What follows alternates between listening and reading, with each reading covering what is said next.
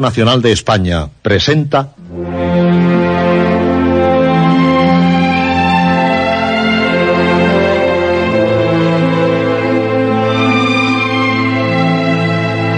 Historias.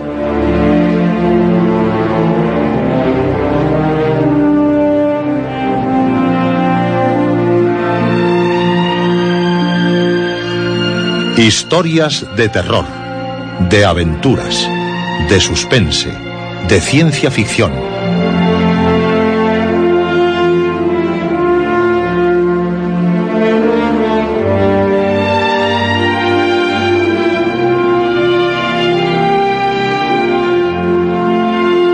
Un programa escrito y dirigido por Juan José Plans. Esta noche, zombies. Segunda última parte.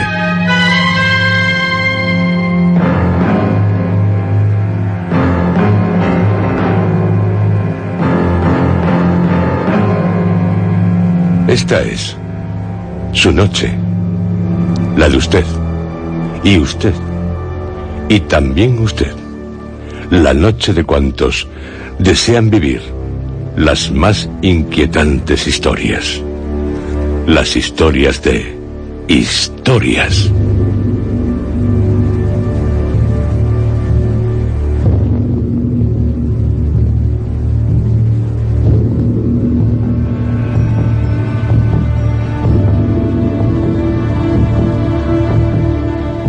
Esta noche les ofrecemos la segunda y última parte sobre los zombies.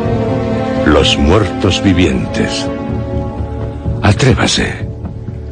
Atrévanse a saber más sobre ellos. Quédense a oscuras o a la luz de la llama de una vela. Y ya, cerrando los ojos, en lo más profundo de su mente, ¿lo ve?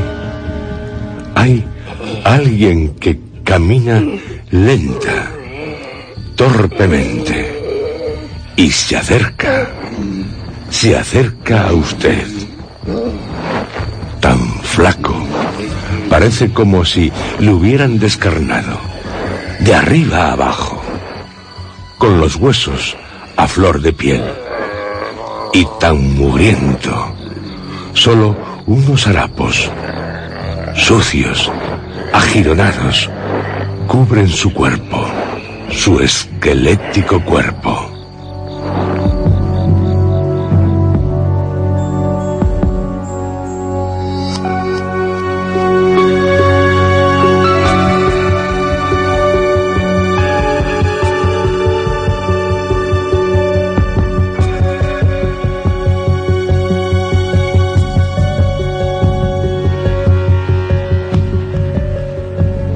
Sí, por su mente de intrépido miembro del Club Historias, se le acerca, mirándole fijamente, con sus ojos hundidos en las cuencas, vidriosos, como cubiertos por una abominable capa líquida,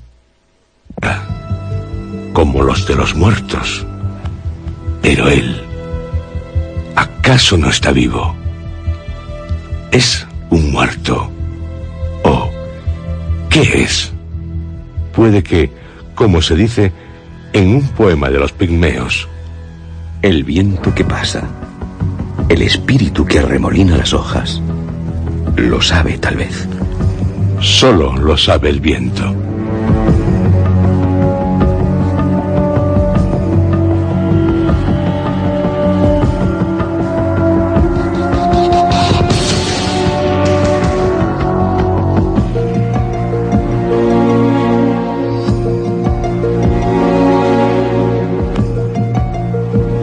Usted también, ya lo sabe.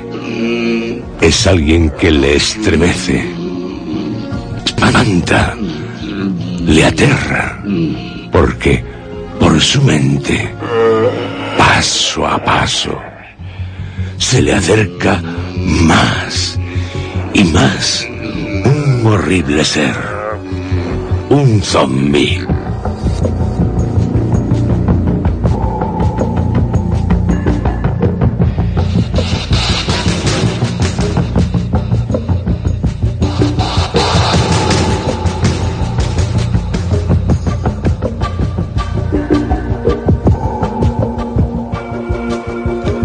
De Haití, tierras del vudú, en las que, según Pruchon, en su ensayo sobre el vudú, ya un militar francés comentó en 1779 que los negros se sobrecogían ante cualquier ruido que oyeran a sus espaldas en las noches.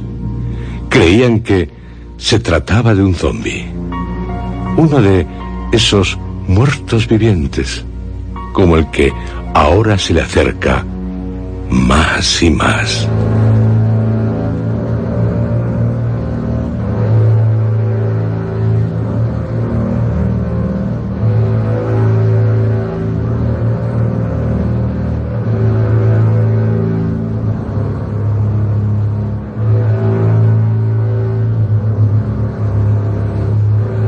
prepárense.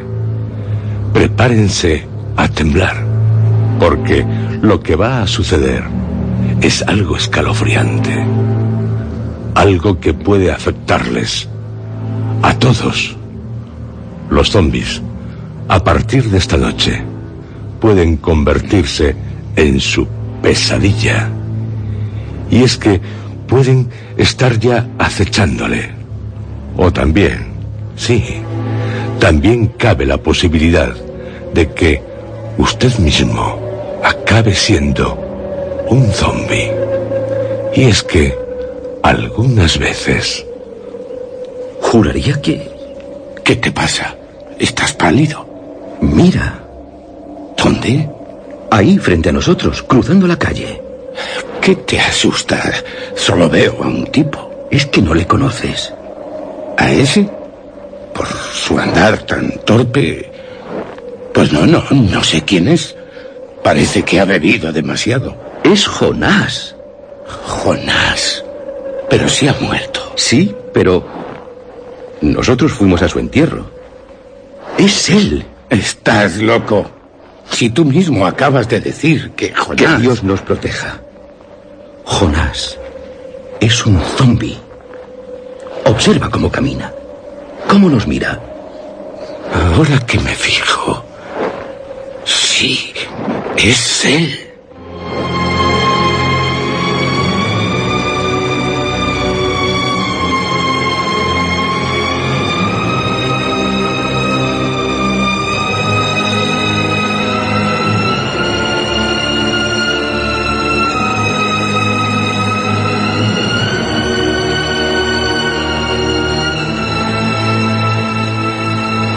Cuando alguien pronuncia la palabra vudú, cuando menos inquieta a los que la oyen. ¿Por qué? La mayoría asocia el vudú a las más desenfrenadas, aterradoras orgías, en las que el sexo y el derramamiento de sangre están presentes. También la mayoría asocia el vudú a la magia negra y, desde luego, a los zombies. Nadie olvida el asesinato ritual de Sharon Tate por parte de Charles Manson y su grupo. En cambio, el vudú, habría que hablar de vudús, no es ni mucho menos eso, aunque reconozcamos que en no pocas ocasiones sus practicantes vigorizaron el que se creyera que se trataba de una práctica espantosa en nada ajena a la brujería.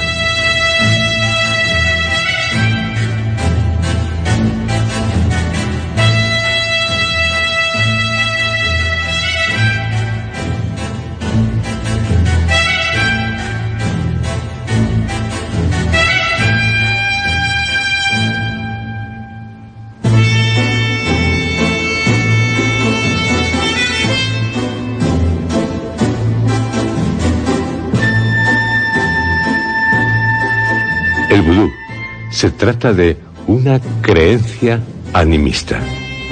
Es decir, cuanto tiene vida, cuanto se mueve, posee ánima. Y moverse, se mueven los ríos, los árboles. Por supuesto que también el sol, la luna, las estrellas. Cada uno su ánima respectiva. Y muchas de esas ánimas muestran tener un gran poder, una gran fuerza, por lo que es lógico que se las temiera. Se habla de vudú, pero cada región, cada pueblo, cada familia e incluso cada individuo puede tener un vudú. Pero tales vudús acabaron unificándose al hacer frente a un mal. Y el mal, en el siglo XVI, para muchos pueblos africanos fue el de la esclavitud. El de ser convertidos en esclavos, algo que simbolizan muy bien los zombies. El que les llevaran de sus tierras a otras lejanas, con la finalidad de servirse de ellos como bestias sometidas a los más penosos trabajos. No es de extrañar que a tales esclavos lo único que les podía unir, y los unió, fueron sus creencias. Una religión que les unificase, el vudú, cuyos dioses tienen su morada en Vilocams, en tierra africana, situada entre Ghana y Dahomey. Creen en un Dios universal, pero en un Dios que, por estar muy ocupado, no puede atender como quisiera a los humanos, teniendo que delegar para que se hagan eco de las peticiones de estos en los loas, misterios, ángeles o santos. Y no olvidemos que muchas de las deidades del vudú acabarán encontrando su equivalente entre los santos del catolicismo. Leva, por ejemplo, es igualmente San Pedro, el que posee la llave del mundo espiritual.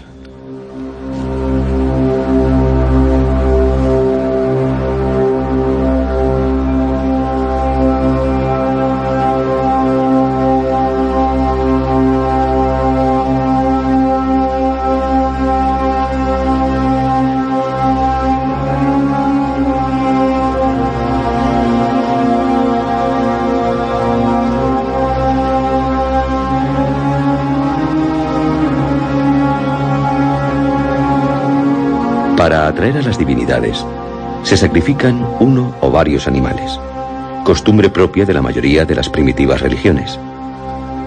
Dado el desarrollo de los rituales vudú, los cantos, los bailes, las pócimas, los licores, con los que se pretende que la divinidad posea al devoto, muchos ven en ellos un culto al mal. Y no es exactamente así. Precisamente, lo que se intenta es alejar a los espíritus malignos y a los que hacen o pretenden hacer el mal. Por eso, el asociar el vudú con la zombificación no es precisamente muy afortunado. Aunque la zombificación, debida a los poderes de ciertos hechiceros, parezca pertenecer totalmente al vudú, puede que porque algunos se empeñan en que tal cosa pareciera. Hay que reconocer que no todo el vudú es inofensivo, o que los hay que lo hacen ofensivo. Por ejemplo, según los expertos, el manga, también llamado veneno, es el arma mágica por excelencia. La muñeca vudú es el más temido de los mangas, pero contra su maléfico poder hay antídotos igualmente vudús. De ahí que, hasta para la zombificación, existe la salvación aunque para los blancos no es nada fácil entender lo que tiene raíces negras, espirituales raíces negras.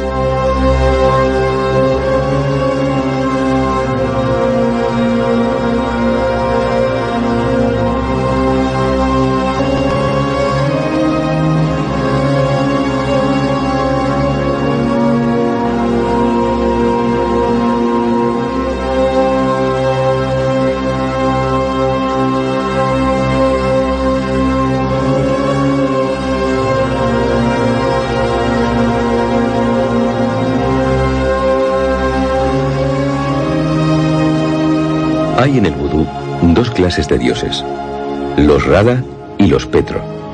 Los primeros provienen de Daomei, representando lo bueno. Los Petro del Congo, representando lo malo. Los que adoran a los Rada les ofrecen flores y alimentos. Son sus sacerdotes capaces de hipnotizar a las serpientes. Y una vez por semana consagran, sacrifican a las deidades un gallo o una gallina o dos palomas blancas. Petro es un dios malvado, al que se intenta aplacar con sangre caliente de cabras, ovejas, cerdos. En su culto, el fuego es un elemento primordial. Los animales son bañados y perfumados. Las plegarias y los cánticos vudú, a la luz de las velas, excitan la pasión de los creyentes. Luego, la sacerdotisa le corta los testículos a uno de los animales que tengan preparados para la ocasión. Coloca el despojo en una fuente blanca, elevándola para que todos la vean. Luego, el animal será degollado, siendo su sangre recogida en un receptáculo también blanco. La sacerdotisa bebe parte de la sangre y luego pasa el resto a los que desean tener un pacto con Petro. Estos beben un poco de sangre, ofrendan algún dinero, mojan sus dedos en la sangre y trazan con ella una cruz en su frente o nuca. Después se arrodillan, besando tres veces la tierra manchada de sangre y hacen sus peticiones a los dioses a cambio de las promesas que les han formulado.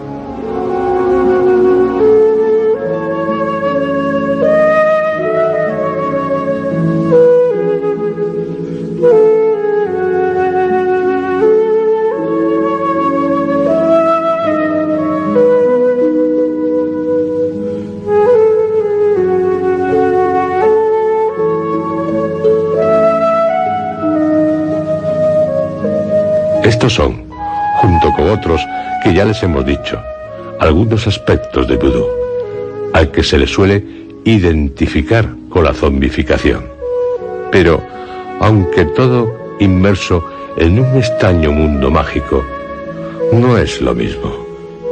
Un mundo mágico sí, pero también un mundo oscuro, muy oscuro, como lo es el de los zombies, los muertos vivientes.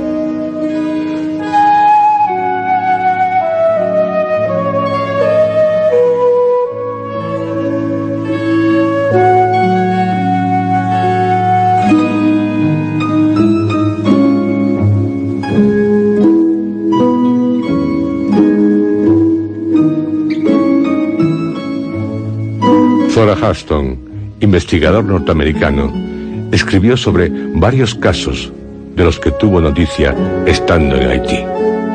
Por ejemplo, el caso de Felicia Mentor, de la que Zora Huston dijo tener una fotografía. Se trataba de una mujer que, a los 30 años de su muerte, en 1907, sería vista vagando por un camino. Fue considerada zombie por el director general del Servicio de Higiene de Haití. Alfred Metó, etnólogo, en su obra El vudú haitiano, reseña el caso de una joven zombificada. La muchacha había rechazado a un bocó, y el hechicero, desdeñado, no dudó en zombificarla. La muchacha, unos años más tarde, aparecería en su pueblo siendo reconocida por sus padres. Parecía estar hundida en un espantoso letargo. Y estuvieron completamente seguros de que se trataba de la hija que habían enterrado tras fallecer hacía unos años. Porque al morir, se la depositó en un féretro que no era el adecuado para su estatura. Hubo que introducirla en el féretro con el cuello algo doblado. Cuando se nos apareció, tenía la cabeza ladeada por haber sido doblado su cuello. Y otro detalle. Durante el velatorio, uno de los que asistían a él se lamentó mucho de haber quemado con el cigarro, en un momento de distracción, uno de los pies de nuestra hija, el derecho. Pues cuando apareció en el pueblo, la tumefacción de tal quemadura se la veía claramente en su pie derecho.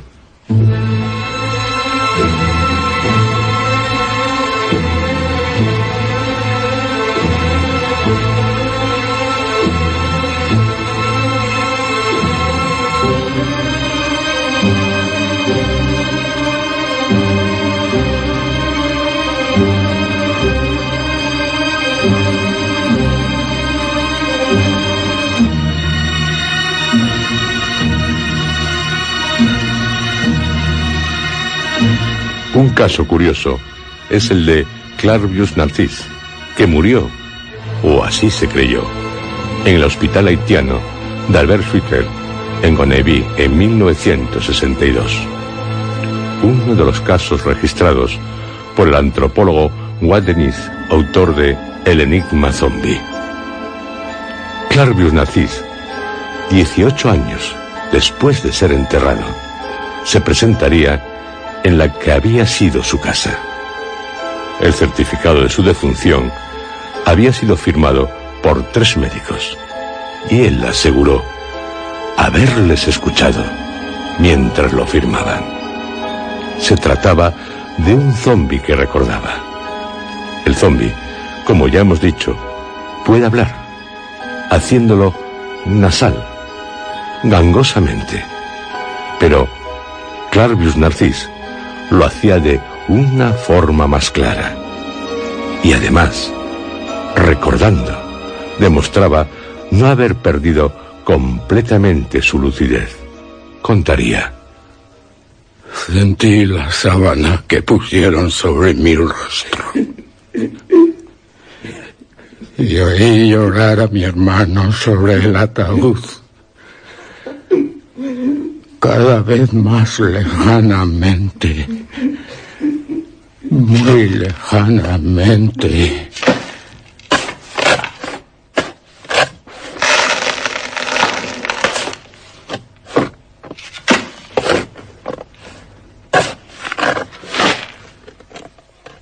Entonces se produjo el silencio.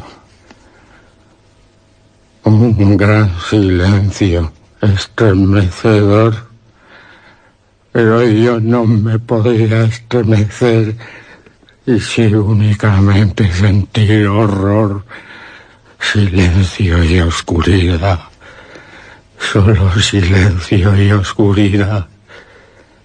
Y tras pasar un tiempo, puede que unas horas, me llegó la voz de un boco.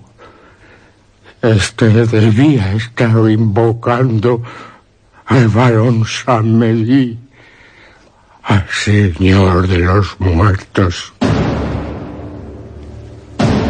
Y el varón Samedi, supuse, había accedido a su petición la de apoderarse del cuerpo de uno de sus súbditos, de uno de los muertos de mi cuerpo, porque no tardé en oír al bocó. Clarvius. Me llamaba Clarvius. y también dijo, A mí. A mí el muerto de la tumba. A mí. A mí.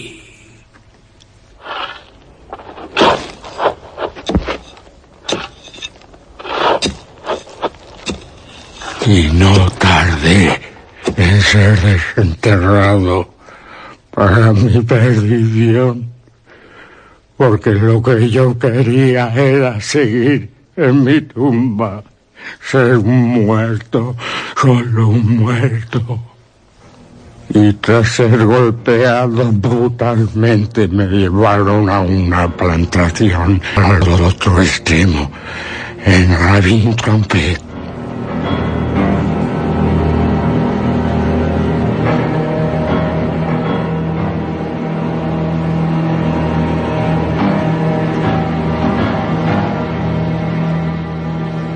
En esa plantación estuve trabajando como una bestia, como trabaja todo zombie, hasta que mi amo murió. Fue cuando sus zombies Liberados de su poder, nos escapamos de sus posesiones y vagué por la isla hasta llegar a mi antigua casa. Les aseguro que yo fui zombie y que en Haití hay muchos zombies, pero por temor todos callan.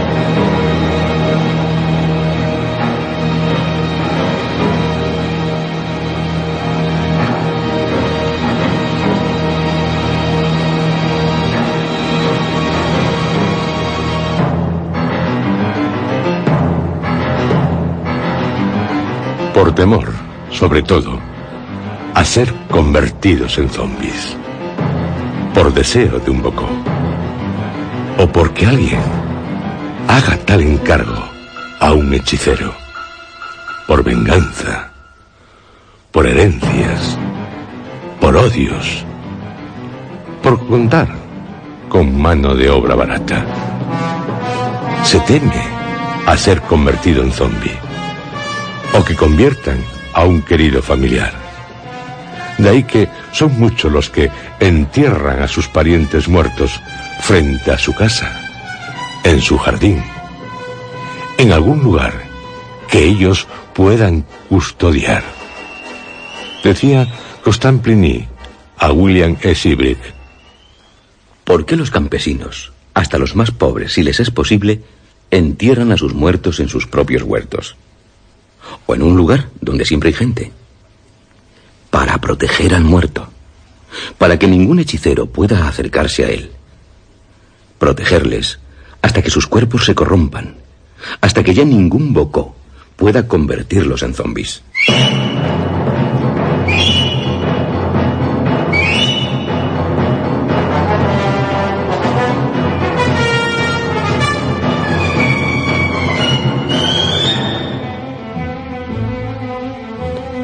Aunque también los hay que, para evitar que sean convertidos en zombies, no dudan en matar por segunda vez a su pariente, inyectándole un poderoso veneno, estrangulándoles o decapitándoles, pegándoles un tiro, cosiéndoles la boca.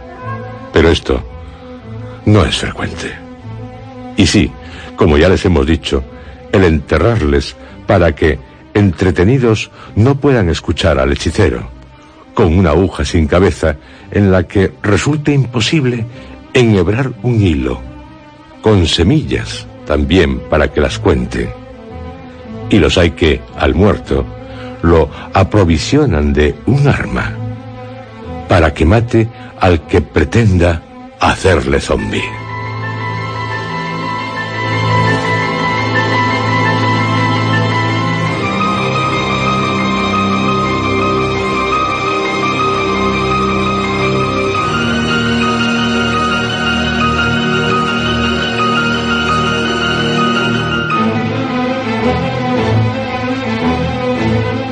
No todos los casos que se cuentan sobre zombificados son ciertos.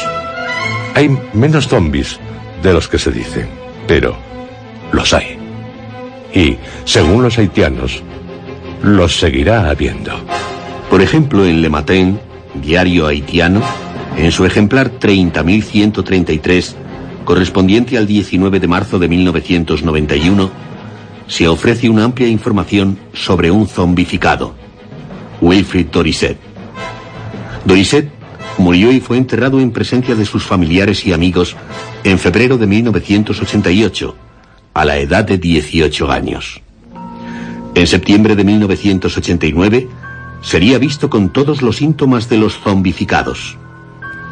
Un amigo suyo, al reconocerle, avisaría a la policía. Se habla del uso de la tetradotoxina, un tóxico del que ya les hemos hablado.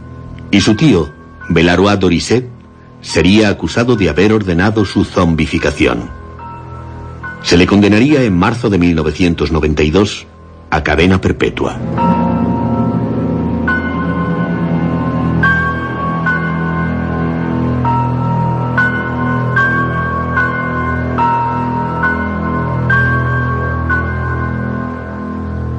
Casos y casos. Alguno muy curioso, como este que recogió Metro.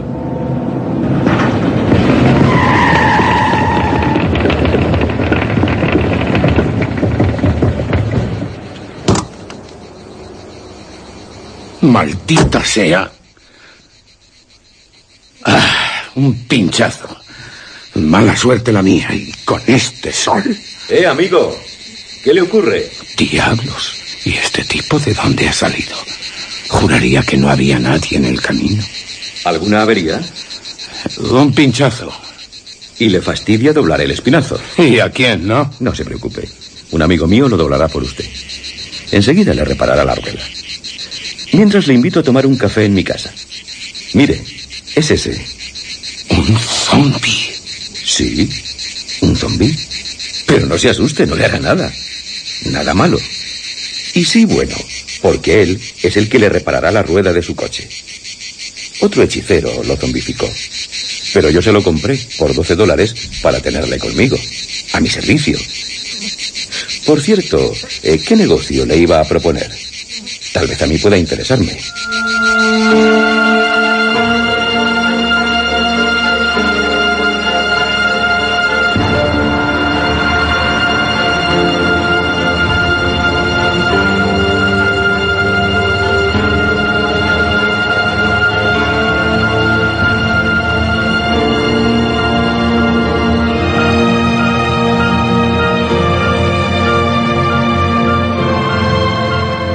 Casos como este son muchos los que se cuentan en Haití. Unos creíbles y otros no. Pero nadie duda de que los zombies existen. ¿Y usted? ¿Lo duda? Si lo duda, le emplazo a que se dé una vuelta por tierras haitianas. Seguro que, tras estar en ellas, ya nunca dudará de la existencia de zombies que no son, como ya les hemos dicho, muertos resucitados. Son desdichados que, destrozado su cerebro mediante tóxicos, se les deja en un estado sin conciencia, entre la vida y la muerte, a base de venenos como los que ya hemos comentado, y otros como el de la planta Brancher Calali. Quien lo toma queda en un estado catártico, de muerte aparente. No se le perciben ni los latidos del corazón.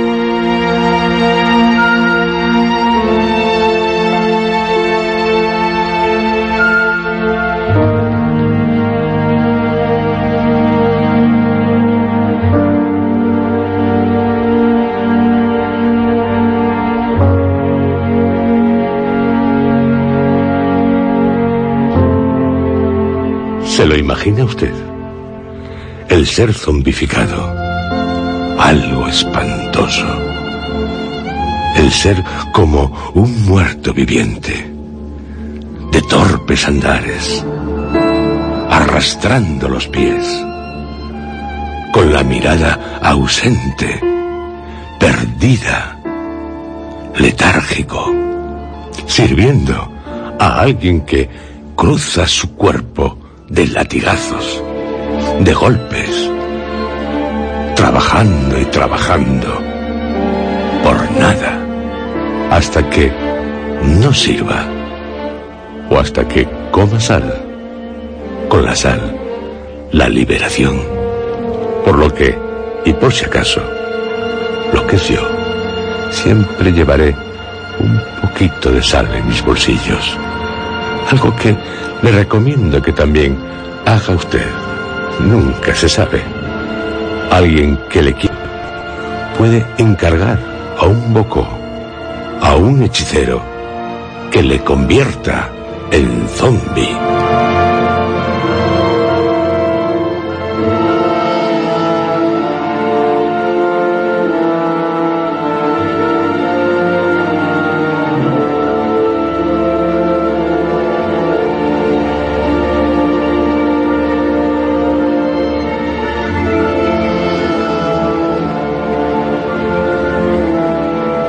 Y puede llegar a ocurrir lo que ocurre en el relato En busca de zombies. En resumen, lo siguiente. Soy científico. Un día un hombre me llamó para pedirme una cita. Quería hacerme una oferta. Pensé que sería alguien que me propondría trabajar en otro laboratorio. Y acepté hablar con él.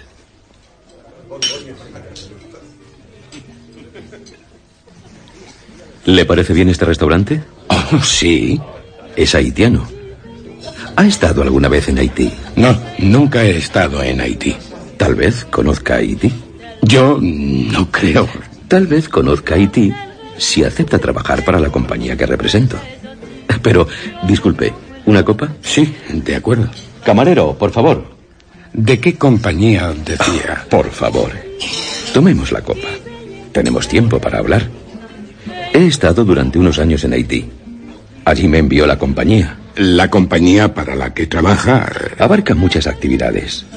Usted, si acepta trabajar para ella, lo hará en el laboratorio. Pero eh, permítame que siga. Perdone que le haya interrumpido. Oh, no tiene ninguna importancia. Le decía que he estado viviendo unos cuantos años en Haití.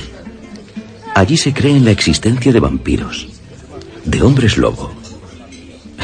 Es muy complejo el mundo del folclore haitiano. Curioso. Pero en muchas partes también se cree en la existencia de tales monstruos. Supersticiones. ¿Usted cree que son supersticiones? Sí, eso creo. Aunque sinceramente sé muy poco de vampiros, de hombres lobo. En Haití hay hasta brujas del fuego que dejan sus pieles en las casas y hacen arder los campos de caña. Los negros dicen que los blancos no podemos entender muchas de las cosas que ocurren en Haití. Y amigo mío, debe ser cierto. ¿Ha oído hablar de los zombies? ¿Los muertos vivientes? Más o menos.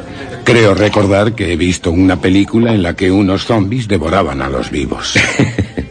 caníbales. Oh, no, no, no. Los zombies no son caníbales. Eso es cosa del cine. Pues, aparte de eso... Los zombies son muertos vivientes, como también se les llama. Son personas que por medio del hechizo, de fórmulas mágicas, llegan a tener sus constantes vitales muy limitadas. Se diría que han muerto. También puede tratarse de muertos que, sacados de sus tumbas por magia negra, son dotados de una apariencia mecánica de vida. Soy un científico y... Sé, sé que lo es. Lo saben en la compañía. Por eso, porque es científico, estamos conversando usted y yo. Porque es un buen, un magnífico científico, muy brillante. Gracias, pero de verdad... No sea humilde. Es sencillamente la verdad. En la compañía lo saben todo de usted. ¿Todo? Sí, todo. Su historial es excelente. Y además, especializado en lo que a la compañía le interesa. En algo que sirve para investigar acerca de los zombies. Creí que lo de los zombies... Era... ¿Solo eran una anécdota en la conversación? Oh, no. No. Estamos investigando acerca de ellos. Perdóname, pero de verdad... Ya le comprendo. Le estoy confundiendo. Mire, se lo aclararé en pocas palabras.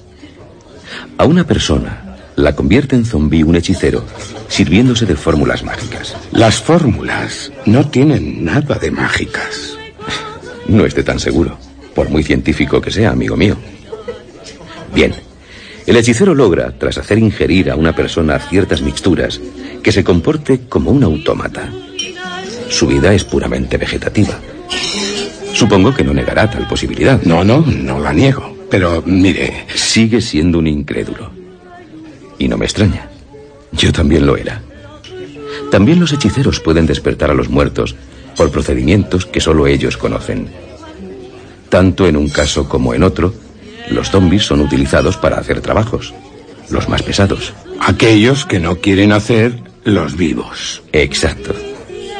Y además se trata de unos trabajadores baratos, muy baratos. Le agradezco que me ilustre acerca de los zombies. Pero mire, no acabo de saber qué, qué pinto yo en todo lo que hasta ahora me está diciendo. A la compañía le interesa saber de qué están compuestas tales mixturas, tales pócimas, tales drogas. ¿Para qué? Porque tal investigación le ha sido encargada oficialmente. ¿Oficialmente? Sí.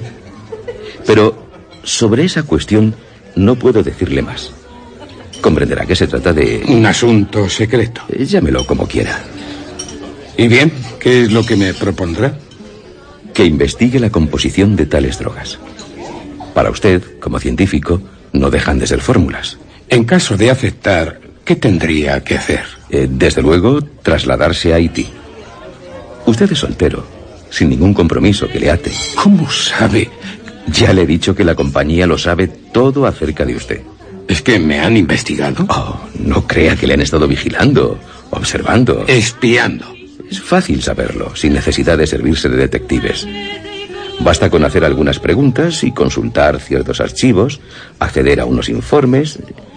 Prácticamente puede hacerlo cualquiera. Y ya sabe, las compañías compiten.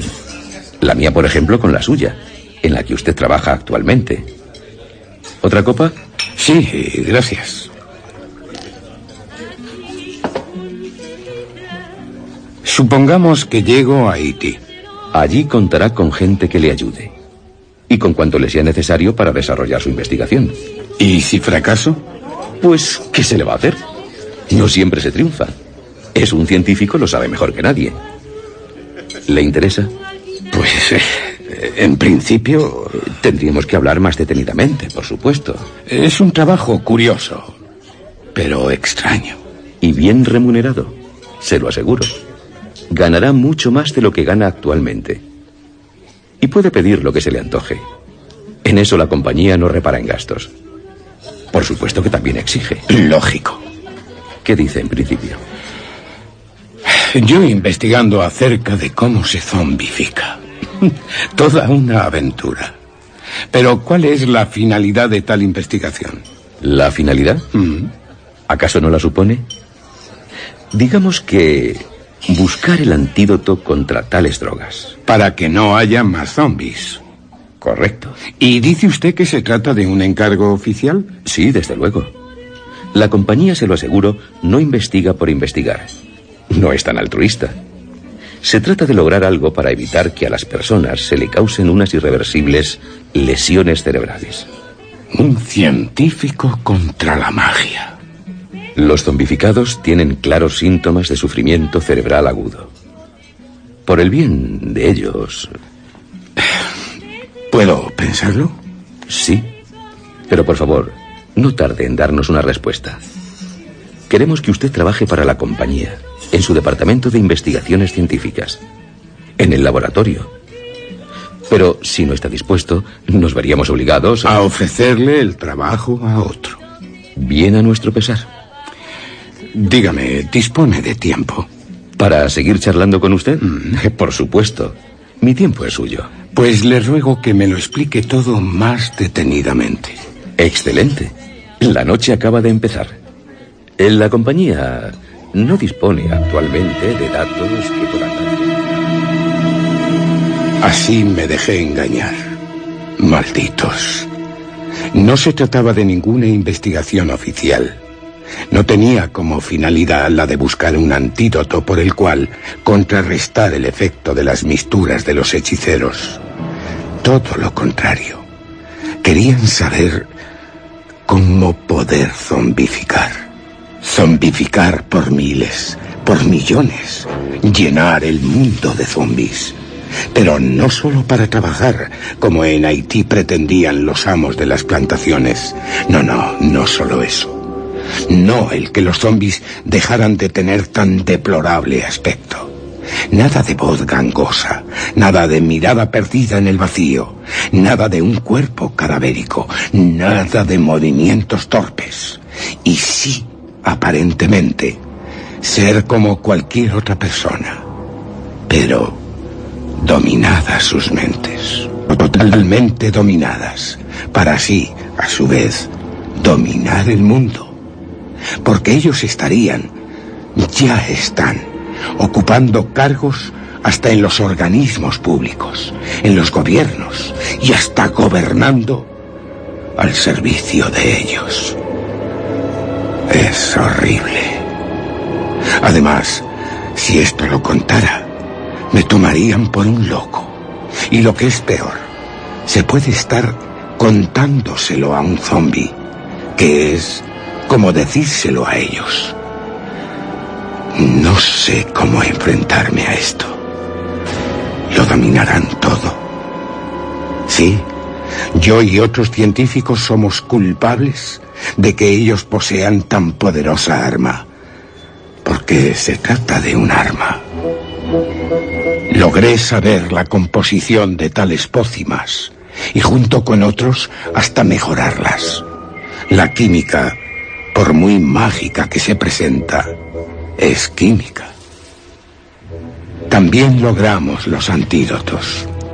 Pero tales antídotos están en poder de ellos para su propia defensa. No sabía, ni los otros científicos tampoco, que estamos colaborando con esos miserables. Nos utilizaron engañándonos, pero llegué a saber la verdad cuando se confiaron a mí. Esa pasta negruzca que producen por toneladas convierte a las personas en zombies. Les prometen el mejor futuro y ellos no saben que se quedan hasta sin futuro porque sus mentes ya no son sus mentes, son las de ellos, porque ellos están en sus mentes gobernándolas. A los que se llevan engañados les dan una pócima y... ¡Ay, los grandes hechiceros! Y después, a distribuirlos por el mundo como zombies. Pero para los demás, gente normal. No tengo perdón. Creía estar colaborando en una investigación al servicio de la humanidad, para su bien. No todos los zombificados responden como se espera. En tal caso, los eliminan. No les sirven, los matan. Y ellos, los que quieren tener zombies a su servicio, son los de siempre los que siempre intentan dominar el mundo, sea como sea.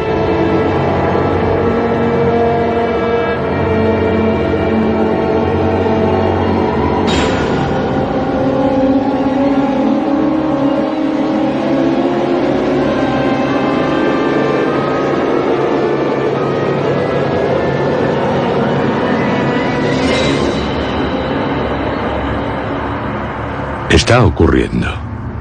No lo sé, pero el solo pensarlo me aterra. ¿Y a usted? ¿No la angustia el pensar que sea cierto? Sería espantoso, horrible, abominable, a no ser que usted sea de los que piensa zombificarnos. Espero que no por el bien de todos.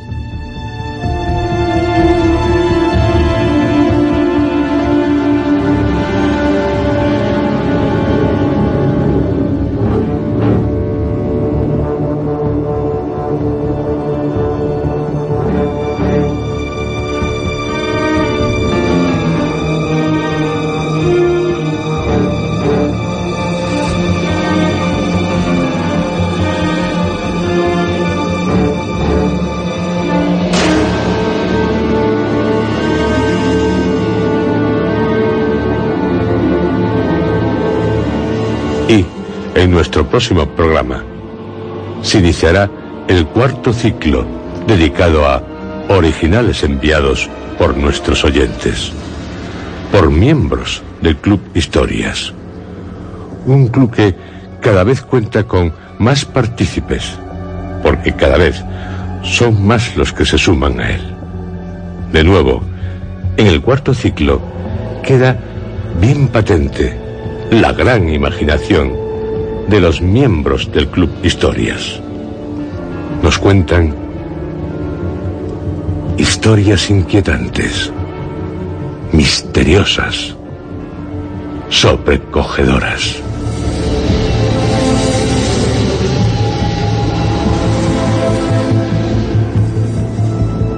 No se lo pierdan. Y, tras este ciclo, no se olviden. Viajarán. Viajaremos al centro de la Tierra. De todos los viajes imaginados, es uno de los que aún no se ha hecho realidad. Lo haremos nosotros. Nada es imposible cuando se viaja con fantasía. Y con fantasía iremos al centro de la Tierra con Julio Verne.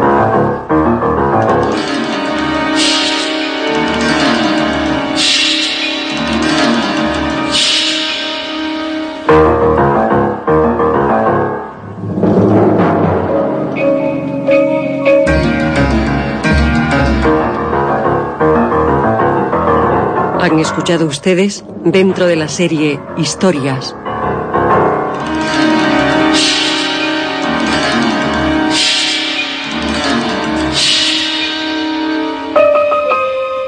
Zombies. Segunda y última parte.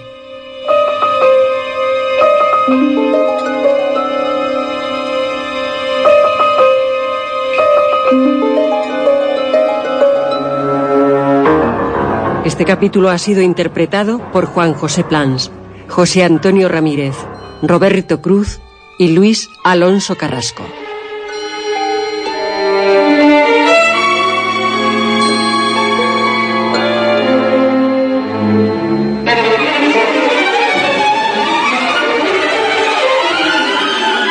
Efectos especiales, Joaquín Úbeda. Realización técnica, Armando Multedo y Adolfo Abarca. Dirección, Juan José Plans.